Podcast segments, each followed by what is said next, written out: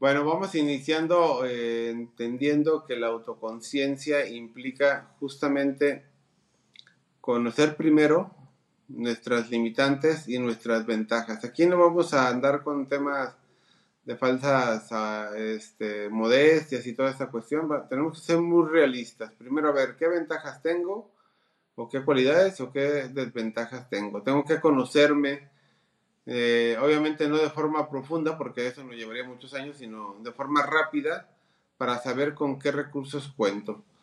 Segundo, tengo que entender en dónde están mis dificultades para empezarlas a pulir y si en alguna de esas eh, dificultades personales puede boicotear el trabajo que tengo que hacer. Y hablo, por ejemplo, de, de ser un poco negligente, de ser a lo mejor impuntual, de ser este poco comprometido, etcétera, etcétera. Hablo de ese tipo de detalles.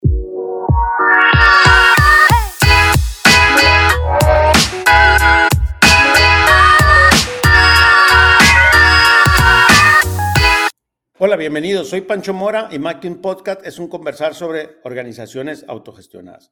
Mi conversar el día de hoy es con Mariano Castellanos. Mariano es terapeuta y psicólogo y ha trabajado el tema de autogestión con algunas organizaciones. Nuestro conversar fue la parte esencial de la persona y cómo trabajar en un equipo autogestionado.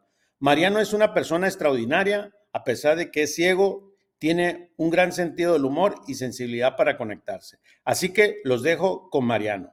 Hola Mariano, ¿cómo estás? Bienvenido. Hola Francisco, muchísimas gracias. Pues aquí puesto y dispuesto para hablar de todos estos temas apasionantes. Oye, y sí, y yo quisiera hacer una introducción.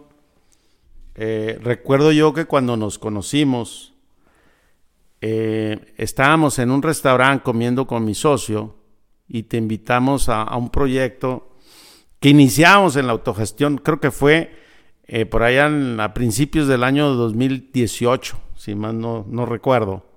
Ya hace casi cinco años. En mayo del 2018 fue. En mayo del 2018. Qué buena memoria tienes. Y recuerdo que yo te entrego un libro de Reinventando las Organizaciones de Fe y la Luz. Y, tú te empezaste a reír y me dices, yo, yo, no, yo no leo, yo escucho los libros. Y me, y me hiciste la primera broma porque quiero comentarles que Mariano es ciego, pero tiene una vista que parece un rayo láser. Yo no sé cómo le hace este hombre. Y, y creo que a la semana nos, buscaste y me dijo, hoy sí me interesa el proyecto de poderles ayudar, porque la idea de nosotros en ese momento era como interpretar el libro de y la Luz. ¿Sí recuerdas esos momentos, Mariano? Claro que sí. Sí, la coincidencia interesante de que yo venía de un curso con Maturana y todavía he estado con Maturana hace un poquito tiempo antes que yo, entonces son, son como coincidencias muy interesantes.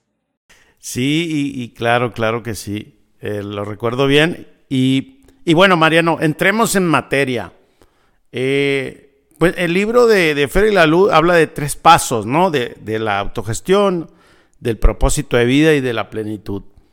Pero cuando nos reunimos y, quiero saber cómo esta mirada, y, que recuerdo que me lo dejaste muy claro, hoy para hacer autogestión hay otros pasos, ¿no?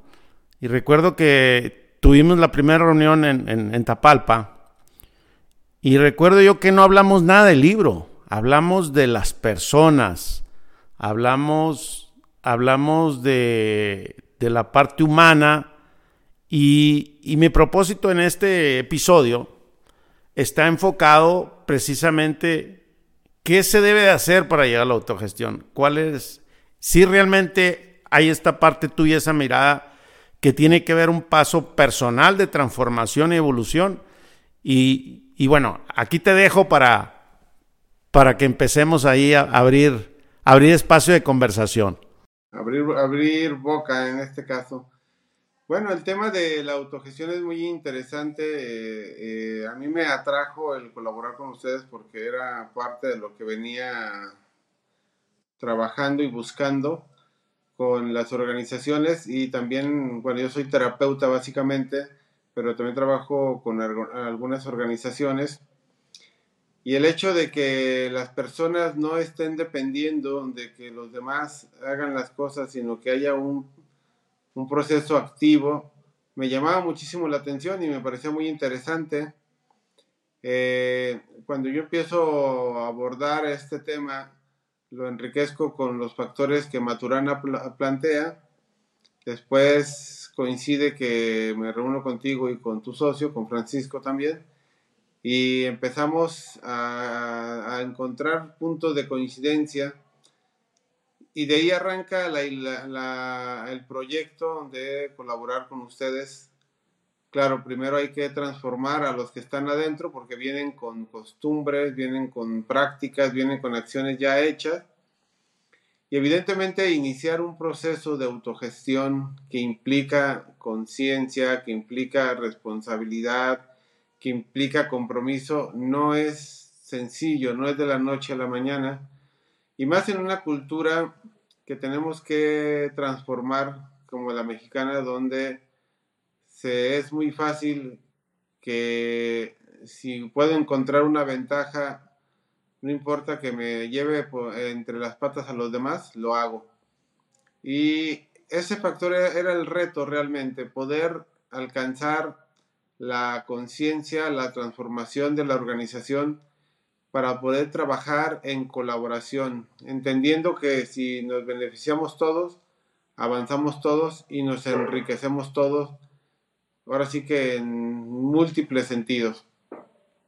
A partir de ahí, la intención de trabajar con las personas es fundamental porque la mentalidad y el entendimiento y lo que implica eh, la autogestión es algo que va a enriquecer no solamente en el ámbito laboral, sino en el ámbito personal.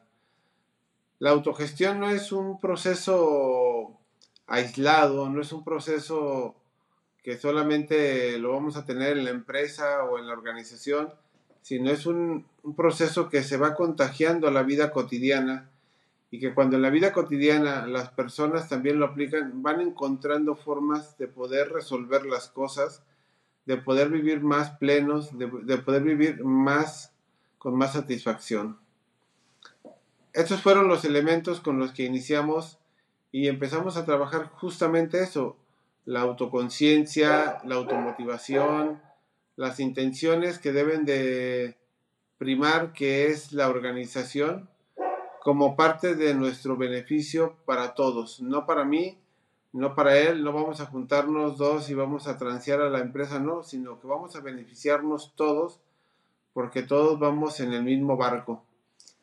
Esta cuestión de la autogestión es crucial porque implica dos tipos de conciencia, la individual y la grupal.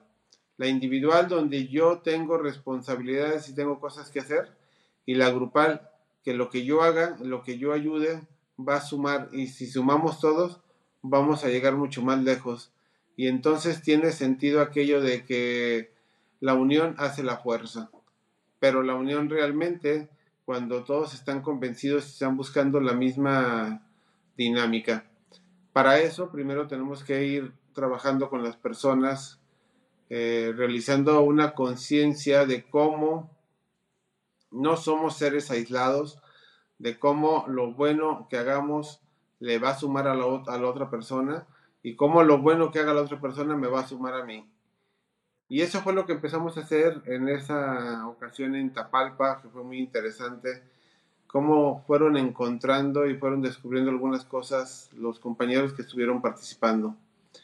Evidentemente, eh, la intención inicial era individual, pero realmente eh, la conclusión es grupal, porque a final de cuentas, eh, la suma del grupo se multiplica los resultados y si es suma individual, solamente se van agregando uno a uno. En cambio, cuando es algo grupal se va multiplicando.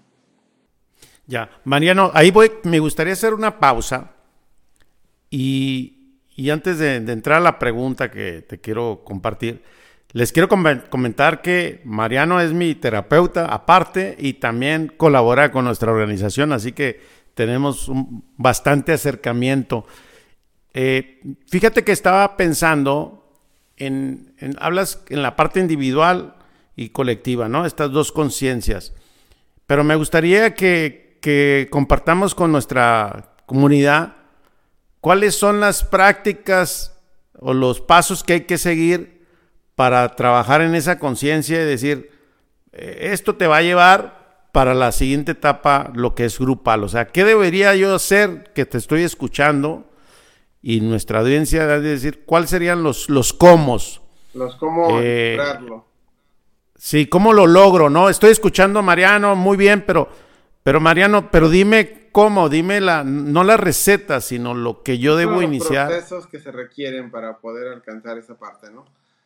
Bueno, vamos iniciando eh, entendiendo que la autoconciencia implica justamente conocer primero nuestras limitantes y nuestras ventajas. Aquí no vamos a andar con temas de falsas ah, este, modestias y toda esta cuestión. Tenemos que ser muy realistas. Primero, a ver qué ventajas tengo, o qué cualidades, o qué desventajas tengo. Tengo que conocerme, eh, obviamente no de forma profunda, porque eso nos llevaría muchos años, sino de forma rápida para saber con qué recursos cuento. Segundo, tengo que entender en dónde están mis dificultades para empezarlas a pulir y si en alguna de esas eh, dificultades personales puede boicotear el trabajo que tengo que hacer y hablo por ejemplo de, de ser un poco negligente, de ser a lo mejor impuntual, de ser este poco comprometido, etcétera, etcétera. Hablo de ese tipo de detalles.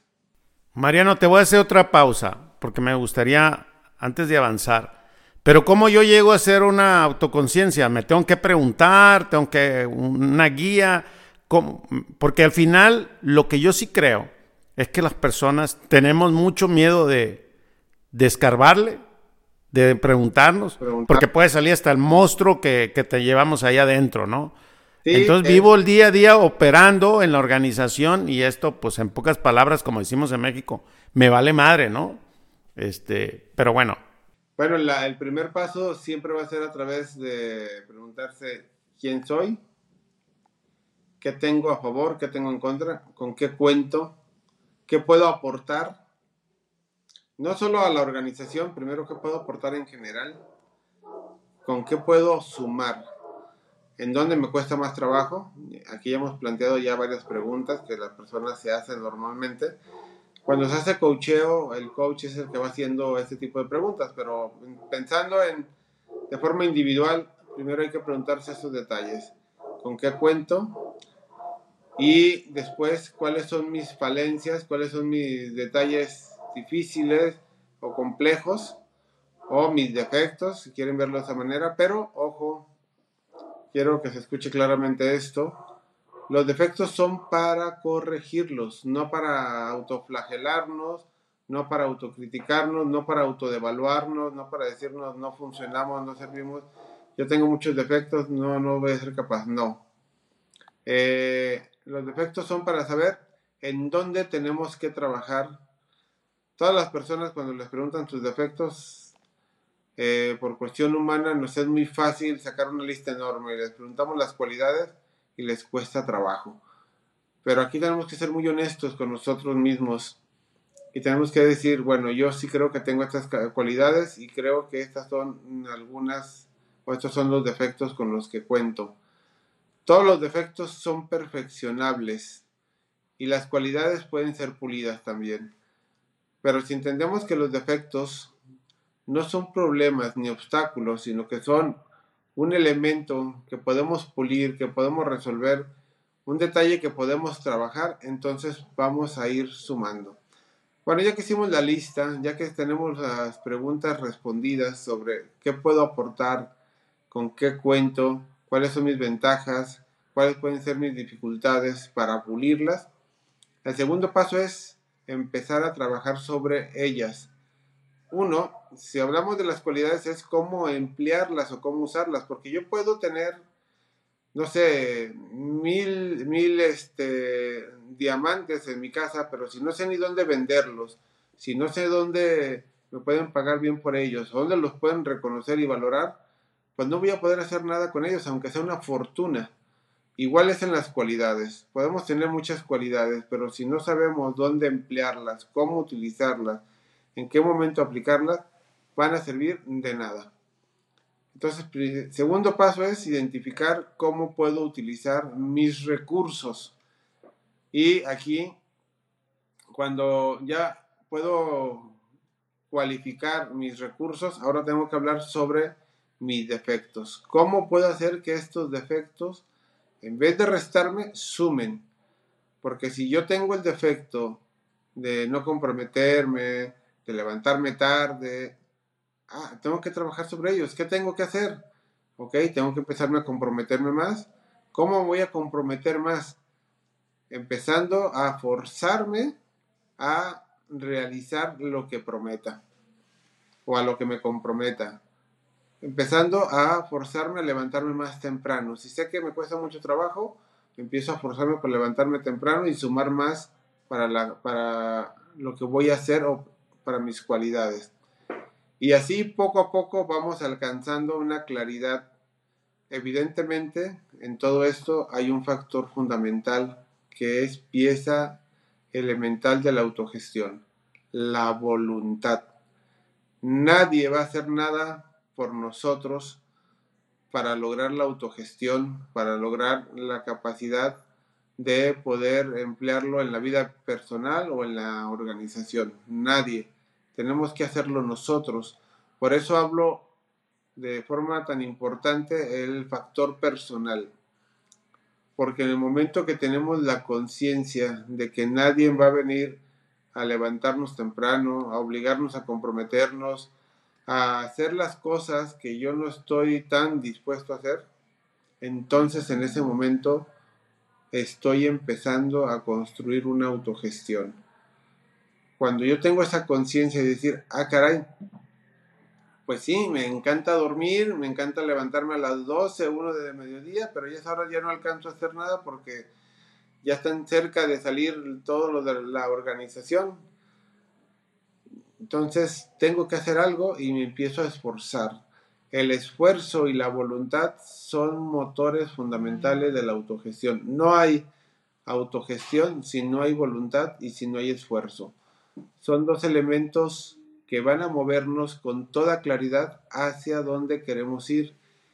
Y alguien puede decir, bueno, la, voluntad y el esfuerzo, pues no solamente son aplicables a la, autogestión, se aplica en todo lo que busquemos donde querramos tener éxito. Sí, pero aplicado a la, a la autogestión es distinto porque muchas veces estos dos elementos de la voluntad y de del esfuerzo lo usamos de manera individual solamente como ventaja para nosotros. En cambio, en la autogestión, la ventaja no solamente será para nosotros, sino para nuestro entorno y para nuestra organización. Esa es una gran diferencia porque no vamos a encontrar miles y miles de cosas o recursos en las personas. Son pocos los recursos que hay eh, de, variables pero el uso de ellos, como los usemos, marcan la gran diferencia. No es que, no, es que yo no puedo porque no tengo tal o cual cosa para tener autogestión. No, la autogestión es un proceso de decisión, de acción. Ya hemos hablado entonces de la lista. Ya hemos hablado. Mariano, te voy a, te voy a hacer una pausa ahí antes de seguir. Adelante, adelante. A ver, es muy fácil eh, hablar de voluntad y esfuerzo, pero ¿cómo se llega a eso? ¿Cómo, las personas realmente eh, tenemos que llegar a eso? O sea, eh, pues se dice fácil, pero, ¿cuál es la clave para llegar a eso? No es tan sencillo. Primero, esto nos lleva a otro factor que va acompañando al autoconocimiento que se llama automotivación. La, la automotivación es fundamental también. Eh, como estábamos hablando de la autoconciencia, no lo retomé, pero lo, lo retomo en este instante. La automotivación es el proceso donde tú personalmente vas a estar levantándote el ánimo cada vez que falles, cada vez que no hagas lo que habías pensado, cada vez que no lleves a cabo lo que habías organizado. Y esa automotivación es el motor que te va a conectar con la voluntad y con eh, el esfuerzo. Eh, claro, para que la automotivación funcione hacia el esfuerzo y hacia la voluntad, tenemos que tener claro qué queremos hacer y por qué lo queremos hacer. Cuando tenemos claro los porqués y para qué, entonces no es tan complicado. Es decir, vamos a buscar lograr o alcanzar esta, esta, esta voluntad y este esfuerzo a partir de plantearnos objetivos. Y cada vez que encontremos que el esfuerzo no nos, no nos alcanza o que la voluntad nos dice, no, mira, mejor quédate otro ratito más acostado, ahí tenemos que, ahí tenemos que utilizar la automotivación. No, espérame, a ver, Mariano, te puedes quedar un poco más acostado, pero no vas a lograr lo que habías pensado. No, a levantarte, vamos, vamos, vamos para arriba. Y empezamos entonces a generar con la motivación los elementos necesarios para la voluntad y para, la, para el esfuerzo. Ojo, que la automotivación no significa que todo el tiempo estamos positivos, que todo el tiempo estamos sonriendo, que todo el tiempo estamos felices. No, la, la automotivación significa que cuando vemos que estamos a punto de fallarnos, cuando vemos que estamos a punto de dejar de hacer lo que queremos hacer, pararnos y decirnos, no, Mariano, tienes que seguir, tienes que levantarte, tienes que seguir en lo que tienes pensado o tienes planeado. No puedes detenerte, no porque no debas, sino porque no debes de querer, ya que tú quieres alcanzar un, una perdón, alcanzar fortalecer la voluntad y el esfuerzo. No hay forma de lograr las cosas sin esfuerzo y sin voluntad. No sé si hasta aquí voy explicando un poco más claro cómo lograr que la voluntad y el esfuerzo se apliquen. Sí, eh, me, queda claro y, creo que vamos bien. Eh, en, este, en esta reflexión y lo que estás comentando, y me gustaría que también aprovechar estos pasos, eh, ¿qué piensas tú de la parte de los pseudo psicólogos o esto que está de moda? Y yo siempre no, me, he querido ver como un charlatán y que yo resuelvo las cosas aquí conversando. ¿Tú, qué piensas de esto que está en boga y, que hoy eh, algunas organizaciones están hablando de, la autogestión? Eh, ¿qué, las personas deben de tener cuidado también a la hora de, hacer la autogestión y sobre todo en este mundo eh, digital y que todo el mundo habla, hasta yo hablo, ¿no? ¿qué, qué piensas de esto? Bueno, siempre que hay algo en boga, eh, mucha gente se cuelga de eso buscando sacar ventaja. Eh, la gente tiene que aprender a discernir, a, diferenciar el tema. Eh, evidentemente hay mucha gente que puede ponerse a hablar sin saber solamente porque lee unos párrafos porque encuentra una información en internet. El problema es que cuando algo no se aplica de forma correcta, siempre va a tender a fracasar. Y entonces cuando nos dejamos seducir por palabras bonitas, pero sin hechos planteados con claridad, entonces vamos a encontrar eh, que va a haber un fracaso. Mira, por ejemplo, te voy a poner eh, un caso que es muy relacionado a esto. Las las conferencias motivacionales son maravillosas porque a la gente la entusiasman y tienen un éxito tremendo. Y hay conferencias de automotivación, de, perdón, motivacionales por todos lados. Pero ¿qué sucede? Son meros castillos en el aire. Suenan muy bonitos, dicen cosas muy bonitas, pero no hay nada real y a los dos, tres días, cinco días, siete días, a la mayoría de las personas toda esa conferencia motivacional se les acabó, se apagó. ¿Por qué? Porque no hay nada sustancial.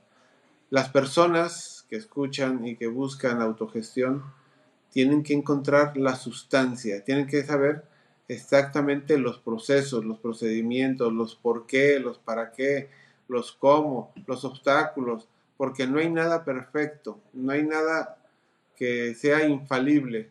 Sin embargo, hay cosas que son mejores que otras. Si nosotros reflexionamos cuando escuchamos a uno de estos psicólogos, a una de estas personas que están siendo pseudo profesionales, vamos a encontrar que no hay claridad ni en los por qué, ni los para qué, ni hay claridad en los procesos, ni el cómo se tienen que hacer las cosas, ni para qué se tienen que hacer las cosas. Simplemente lo van diciendo porque suena bonito, porque suena padre, porque ya lo empleó tal o cual empresa, o porque ya lo está empleando en tal lugar y está, está en boga, ¿no? Pero cuando empezamos a preguntarles, empezamos a cuestionar, no encontramos respuestas claras, no encontramos eh, esos procedimientos.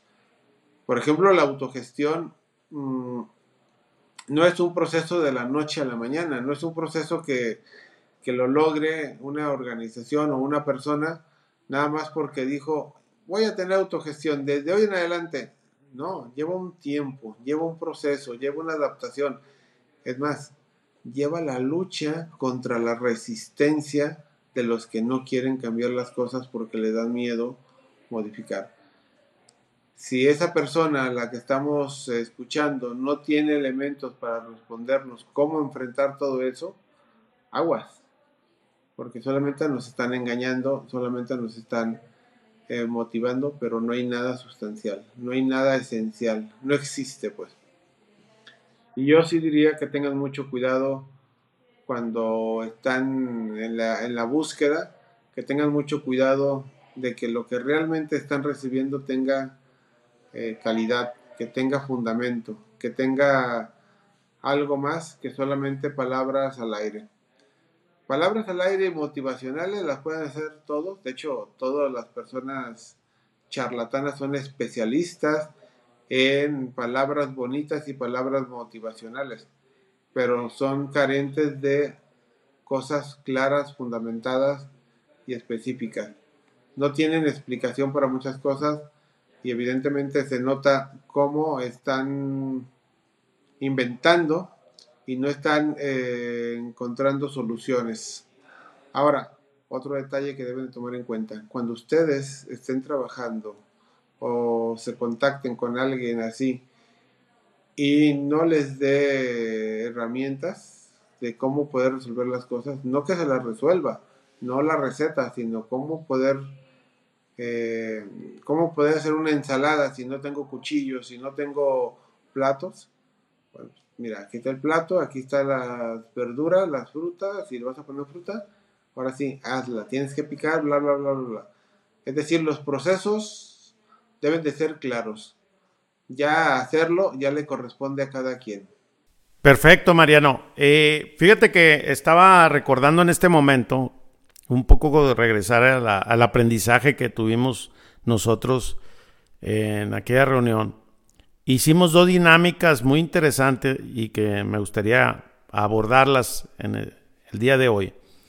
Una fue eh, que hicimos una, una, una, un guacamole y una salsa con los ojos vendados y que, y que esa práctica nos diera por ¿Por qué lo hicimos? ¿Cuál era el sentido? De, hecho, te burlabas de nosotros, recuerdo.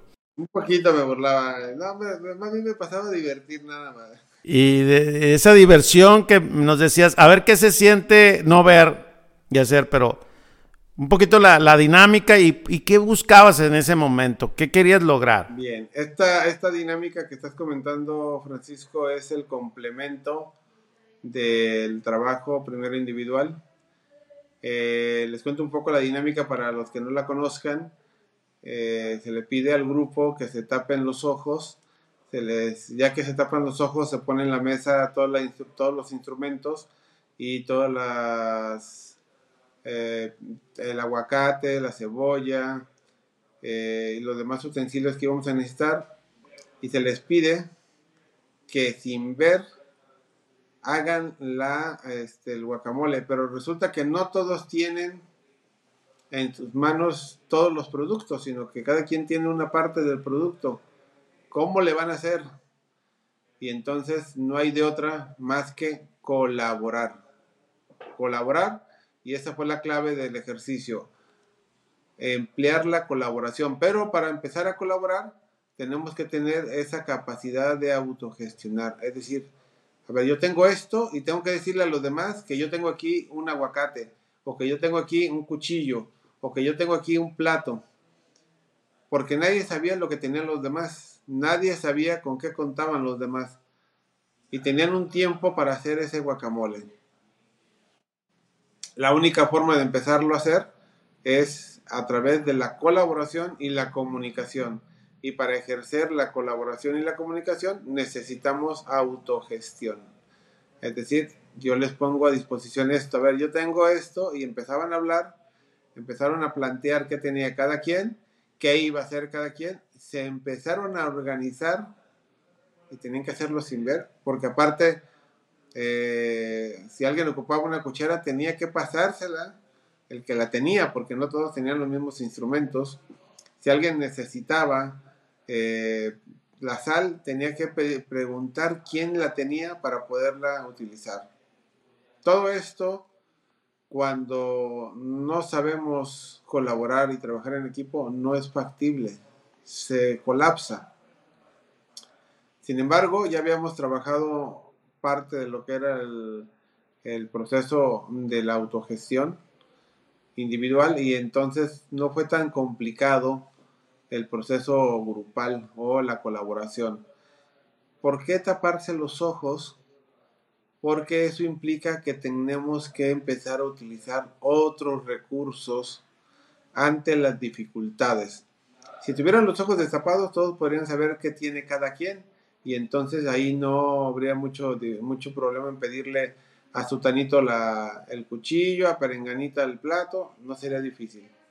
Pero sin saber qué tiene cada quien, entonces las cosas se complican porque la única manera de poder hacer algo es hablando, colaborando, comunicando.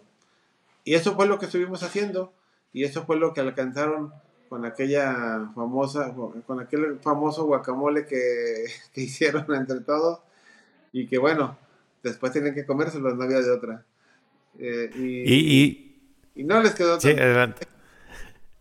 Oye, y, solo para completar aquí lo que dice Mariano, hicimos una salsa con picante y una sin picante, un aguacate con picante y eso. Y yo recuerdo que hicimos una salsa borracha porque le echamos hasta cerveza. Este, recuerdo muy bien y, sobre todo que nos lo tuvimos que comer.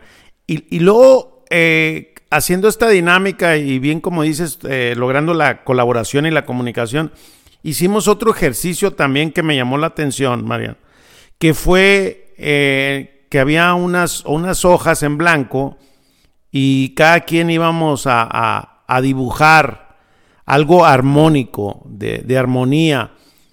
Eh, y, aquí la dinámica era con los ojos eh, sin vendar, pero no podíamos hablar. ¿Ahí qué querías lograr en ese momento? Porque también son dos momentos, ya, ya casi van a ser cinco años de esto, pero lo recuerdo muy bien y creo que a nuestra, a nuestra audiencia le puede servir bastante este, también este ejercicio y cómo era. Sí, sí es un ejercicio donde eh, en un hoja en blanco eh, los, los colaboradores del equipo tienen que dibujar, pero ahora no pueden hablar. ¿Y cuál es la intención?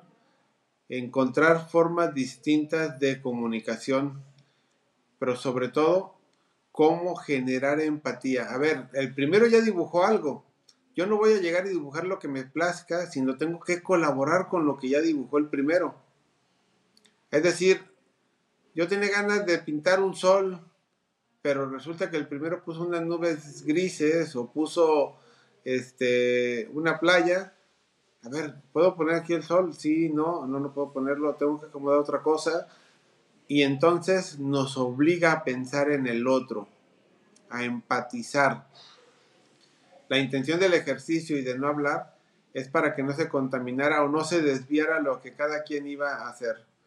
Porque era muy fácil si hablan decir, no, mira, yo ya pinté aquí un mar, tú pinta una playa o pinta el cielo nublado, no. Sin embargo, al no poder hablar, tengo que entender al otro. ¿Qué quiso poner? ¿Qué hizo? A ver, se me figura como que esto es un árbol o como que esto es un un, este, una nube muy blanca, muy bonita, que, ¿con qué puedo complementarlo? Y evidentemente, cuando vamos empatizando y vamos entonces autogestionando mi decisión de sumarle a lo que ya hizo mi compañero, empiezo a hacer cosas mucho más concretas. No voy fantaseando, no me la paso en la crítica, no me la paso en decir, no, es que no se puede, no, es que no va a funcionar, no, es que no debe de hacerse, no, no, voy sumando. En vez de pensar en los obstáculos, voy encontrando soluciones, porque ya tengo el dibujo, ya mi compañero le puso un sol, mi compañera le puso un árbol, mi otro compañero puso un pajarito. A ver, ¿qué hago yo aquí? ¿Qué pongo para que esto siga siendo armónico? Porque yo no puedo llegar y descomponerlo en este paisaje que están haciendo, de repente meter un cohete, ¿no? Pues, no queda en esa parte, ¿no? O de repente meter un, un objeto de la noche cuando está claramente el sol puesto ahí. Ese, ese objetivo de alcanzar la empatía, de alcanzar la comprensión, de colaborar, de, de sumar en vez de estar buscando cómo restar, fue la esencia de lo que ustedes realizaron en esa ocasión. Y que bueno, que hicieron un dibujo, eh, no, no fue Frankenstein, no fue algo extraño, sino que fue algo que terminó siendo muy, muy agradable porque nadie tenía una idea de qué iba a terminar aquello, en qué iba a acabar. Todos tenían solamente un objetivo claro. Lo que van a hacer es algo armónico. Y en ese sentido, pensando en lo armónico, tenían que dibujar con los propios recursos. Y así se fue, se fue alcanzando esa idea, se fue alcanzando ese objetivo, armonizar la idea de todos. Sí, y, creo que quedó muy bonito porque estábamos en, la orilla, en una cabaña, en, un lago, en una parte boscosa de aquí cerca de, Guadalajara, en México. Y, recuerdo yo que fuimos ajustando ahí y al final algo me pasó a mí, Mariano, y, también lo quiero compartir, que fue de que yo nomás hice un ajuste. Yo fui el último que dibujé. Y creo que te, comenté, oye, eh, ¿a qué se debe esto? No me tocó hacer nada más que, creo que era ponerle un poquito de azul a las nubes y un, y un poquito ahí al lago también, pero realmente yo no dibujé, yo nomás ajusté ¿Eso qué significa cuando es un equipo de, empatía y, que no te toca hacer todo, ¿no? como estos roles, ¿no? Sí, bueno, significa muchas cosas. Significa que hay un equipo que está haciendo su trabajo, que hay personas comprometidas. Significa que solamente son detalles que se tienen que pulir en un equipo. Significa que cuando llegas, tú ya estás observando que la chamba está hecha, y en esta ocasión fue premeditado dejarte hasta el final, porque justamente eh, como cabeza de la organización tenías que dejar que la organización fluyera. Y eso es parte también de la autogestión, que la organización fluya sin alguien eh, de autoridad que esté forzosamente controlando todos los procesos, manejando todos los procesos, porque si se hace de esa manera, no hay eh, tal autogestión. Evidentemente las personas tienen eh, un, cierto, un cierto acomodo por lo que les corresponde. No es un, la organización no es un espacio anárquico, ni caótico, ni que esté hecho al, aventón, sino que cada quien va teniendo su propio rol y en ese rol cumpliendo con él. Y cuando cumple con él, eh, la chamba de los demás es más sencilla. Es como el cuerpo. El cuerpo tiene cada quien su chamba. pero si un pie se quebra, el resto del cuerpo entra a, a, contrarrestar la chamba que no está haciendo ese pie que está fuera de servicio. Pero cuando el pie regresa, el pie tiene que empezar a asumir sus, responsabilidades y el resto del cuerpo hace lo suyo, lo que les corresponde. Ya no, ya no está el otro pie intentando cumplir con lo que el pie fracturado no está haciendo, sino que deja, o más bien la persona cuando empieza a hacer sus ejercicios, recupera la funcionalidad de, ese, de esa extremidad. Y entonces el cuerpo entra otra vez en esa armonía grupal, en esa armonía de autogestión. Porque la autogestión es eso, que cada quien haga lo que tiene que hacer y ayudar a los demás cuando ve que los demás no están haciendo lo que les toca hacer.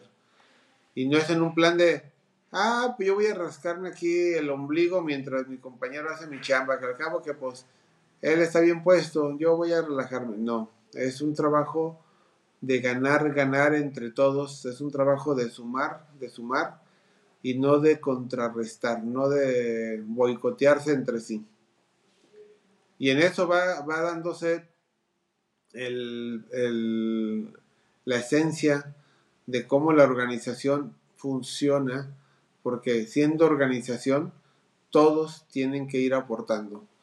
Y evidentemente, al dejarte a ti en el último momento y tú ves que ya está todo hecho, pues no te toca más que ajustar, pero también, sobre todo, percatarte que la organización puede funcionar por sí misma. Claro, claro, y qué, qué, qué, buen testimonio y reflexión. Mariano, pues ya estamos en la etapa final. ¿Cómo te gustaría cerrar este episodio? Eh, eh, ¿qué, recomendaciones le darías a la audiencia de esta parte de, cómo llegar a la, autogestión, primero en la parte personal y profesional? Que, ¿Cómo te gustaría cerrar este conversación? Se nos fue rapidísimo y quedaron muchos temas en el tintero. bueno, a ver si después tenemos el complemento. Y bueno, yo quisiera cerrar eh, puntualizando que cuando vamos a entrar a un proceso de autogestión, tenemos que tener la conciencia de que vamos a autotransformarnos. No es solamente la empresa, no es solamente la organización, sino somos nosotros como personas que vamos a cambiar muchas cosas. De entrada, tenemos que empezar a ser honestos con nosotros mismos, a ser responsables con nosotros mismos y a comprometernos primero con nosotros para después hacia la organización. De entrada, estos tres factores me parece que serían las claves para poder entrar a la autogestión. Si nosotros podemos identificarlos, hacerlos, aplicarlos y ser constantes, estamos, estamos encaminados y enrolados para alcanzar las metas correctas. Claro, y, se dice fácil, Mariano, pero sigo pensando que, es un chambón, como decimos acá en México, por, la audiencia de América Latina, un trabajo interno muy profundo que, que también en el fondo siempre lo, lo comparto como que también doloroso, esta transformación de emociones también, digo, eh, esta parte emocional de los altibajos. Y, bueno, pues tú, tú, conoces nuestra organización y todo, pues estas buenas intenciones de nosotros querer eh, trabajar y colaborar de esta manera, pues tú sabes que no, no es nada fácil, ya llevamos pues ya tiempo, ¿no? Este, oficialmente desde el 2019, pero, pero bueno, gracias a tu ayuda y tu colaboración y, y tu paciencia en, este entrenamiento que le, que le llamaste, ¿verdad?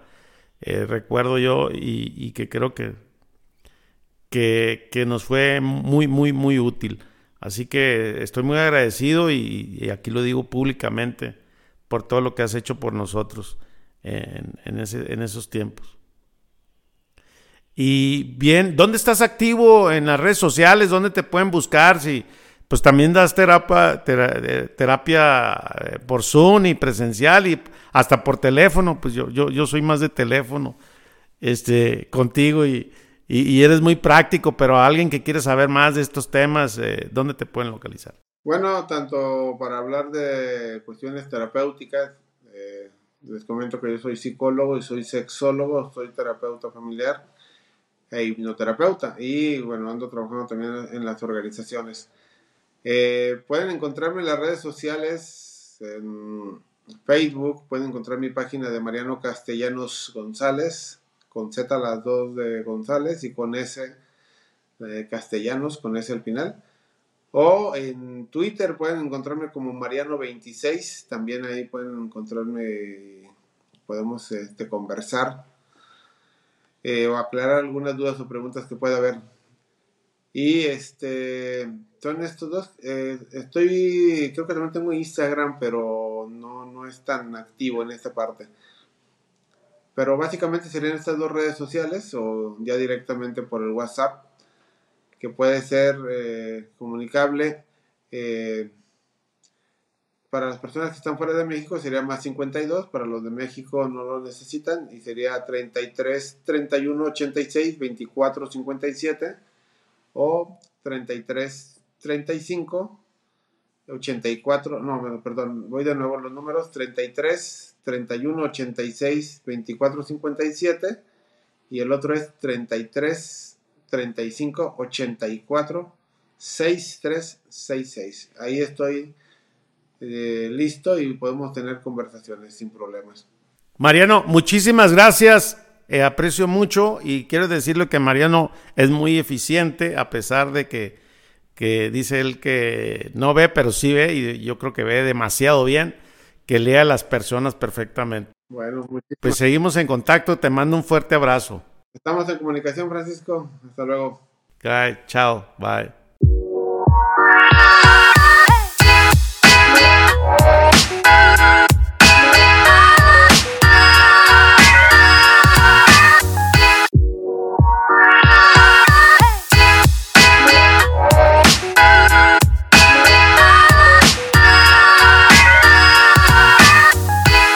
Mariano es un rockstar de la psicología y tengo una gran admiración sobre él. Gracias por escuchar este conversar y necesito de tu ayuda para que más personas sigan aprendiéndolo, así que comparte este episodio y califícanos con cinco estrellas. Inscríbete a nuestro canal de YouTube.